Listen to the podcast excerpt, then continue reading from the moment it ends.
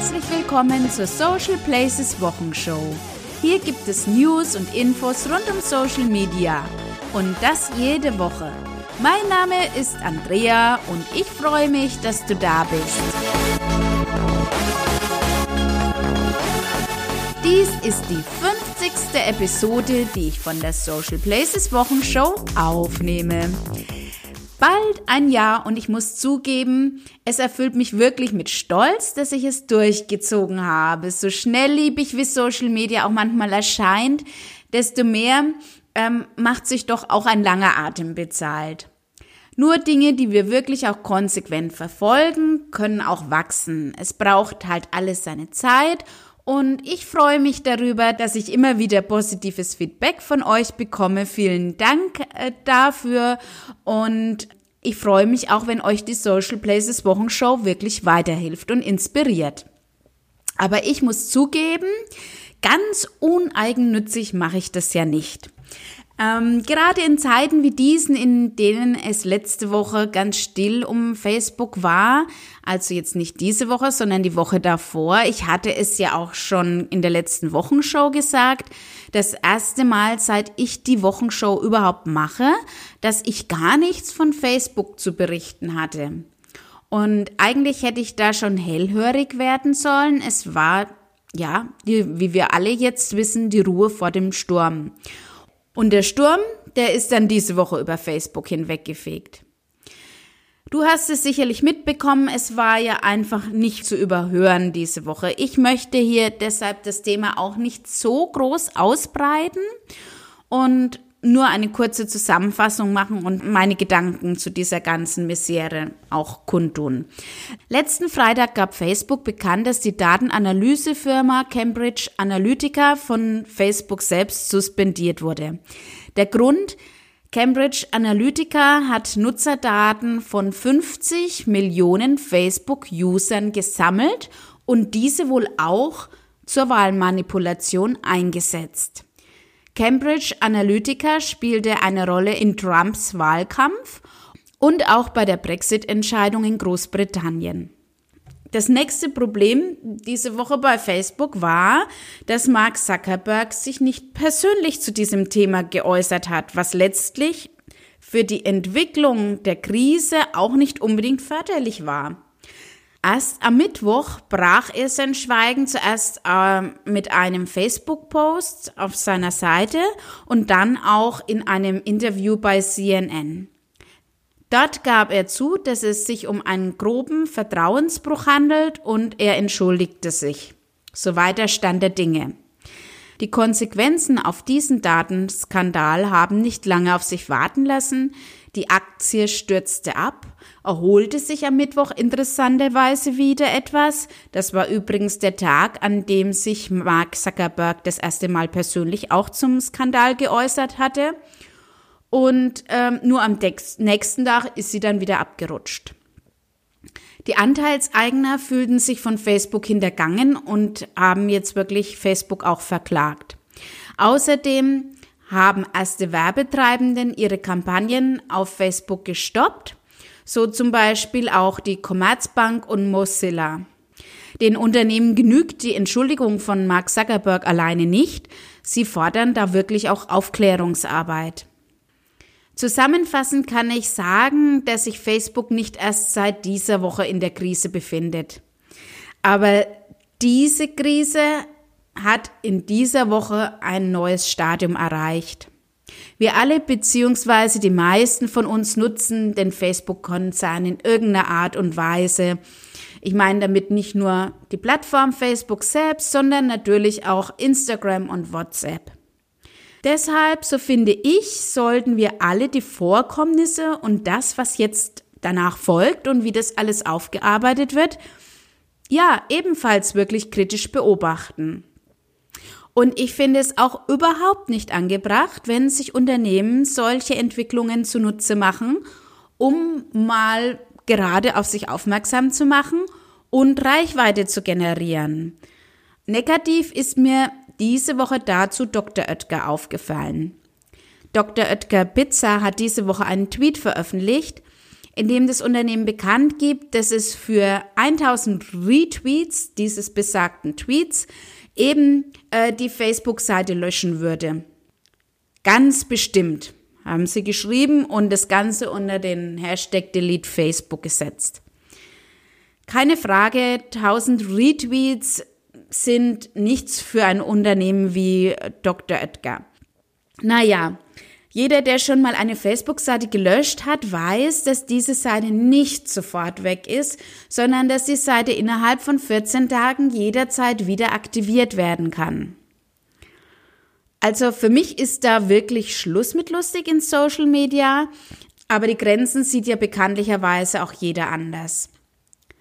So viel kann ich sagen, beim User kam die Aktion auch nicht unbedingt gut an und in Bezug auf Vertrauenswürdigkeit dürfte das Unternehmen mit dieser Aktion nicht unbedingt gepunktet haben. Und neben diesen leider wirklich mal wieder nicht schönen Nachrichten gibt es aber auch trotzdem Neuigkeiten von Facebook, aber mehr technischer Art. Facebook stellt die App Facebook Lite ab sofort auch in Deutschland für Android zur Verfügung. Facebook Lite ist eine abgespeckte Version der normalen Facebook-App und benötigt wenig, weniger Speicherplatz auf dem Handy. Und dies ist vor allem dann für leistungsschwächere Handys interessant. Ja, und äh, diese Woche gab Facebook auch im Newsroom bekannt, dass es in den Gruppenchats im Messenger zukünftig mehr Funktionen geben wird. Es äh, gibt zum Beispiel erweiterte Adminrechte und Einladungslinks, mit denen man Leute dann eben in eine Messenger-Gruppe einladen kann. Ja, und wie sieht der perfekte Facebook-Post beziehungsweise der äh, perfekte Instagram-Post überhaupt aus? Dieser Frage ist All Facebook nachgegangen und da war jetzt zwar nichts Neues mit dabei, wenn ich mir den Beitrag so durchlese. Es tut aber gut, sich auch immer mal wieder bestätigen zu lassen, dass das, was man tut, nicht ganz falsch ist. Und so sind Videos natürlich auch das Format mit den meisten Interaktionen, auch ein Thema, in dem Beitrag sind die Hashtags auf Instagram. Das hatten wir hier auch schon des Öfteren. Lieber weniger Hashtags verwenden und dafür gezielt einsetzen. Und Posts mit Emojis sind nach wie vor erfolgreicher als eben ohne die Emojis. All Facebook hat auch noch Untersuchungen unter anderem zur Textlänge durchgeführt. Also klare Leseempfehlung von mir für dich. Den Link zu dem Beitrag sowie natürlich zu allen weiteren Leseempfehlungen von mir findest du in den Show Notes. Ja, und das war's jetzt von Facebook für diese Woche und weiter geht's mit Instagram. Wer auf Instagram unterwegs ist, dürfte es ja schon in den Stories entdeckt haben. Auf Instagram können wir jetzt shoppen, was das Zeug hält oder ja, was die Kreditkarte aushält, ganz wie man will. Es war schon immer das größte Handicap auf Instagram, dass vom ersten ja, Kontakt mit dem Produkt bis zum wirklich möglichen Kaufabschluss einfach die Hürden viel zu, zu groß waren und viel zu viele Hürden vorhanden waren. Und die Shopping-Beiträge, die sind jetzt mit einem Einkaufstaschensymbol gekennzeichnet und tatsächlich kann ich so ein Produkt dann mit wenigen Fingertipps direkt in den Einkaufswagen des Online-Shops befördern und das Ganze ohne Instagram zu verlassen. Nutzen können die Shopping-Tools alle Unternehmen mit Business-Profil auf Instagram. Allerdings muss dieses Profil mit einem Facebook-Shop oder einem Produktkatalog verknüpft sein. Und noch eine Neuerung gab es diese Woche bei Instagram.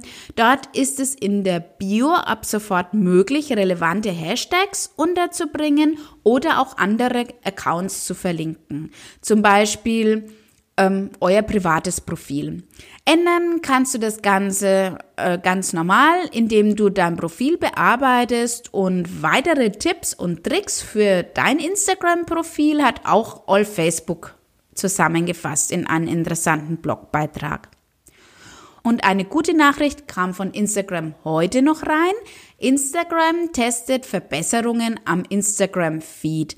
Und zwar soll man zukünftig nach dem Verlassen der App wieder an der gleichen Stelle im Feed weitermachen können. wo man sie verlassen hat und nicht wieder zurück an den Anfang des Feeds ähm, ja, gelangen und sich dann wieder nach unten durchscrollen müssen. Es sollen auch wieder mehr aktuelle Beiträge am Anfang des Feeds angezeigt werden und außerdem testet Instagram einen New Posts Button, mit dem man selbst den Newsfeed aktualisieren kann. Gefunden habe ich die Verbesserungen für den Instagram-Feed bei Thomas Hutter. Ja, und das waren jetzt schon die News von den Plattformen diese Woche. Diese haben sich tatsächlich auf Facebook und Instagram äh, beschränkt, aber dafür ging es ja dort ganz schön zur Sache. Ich habe mich übrigens diese Woche auch mal meinem Instagram-Account angenommen. Ich mache da jetzt bei einer Challenge mit und bin schon fleißig am Posten und am Stories machen. Ich würde mich freuen, wenn du auch mal dort vorbeischaust. Mein Nutzername auf Instagram ist socialplaces.de. Auf Horizont habe ich einen interessanten Artikel zum Thema Influencer Marketing gefunden und darin geht es um Prognosen für die Zukunft und Marktvolumen. Also was ist, sind da überhaupt für Möglichkeiten da?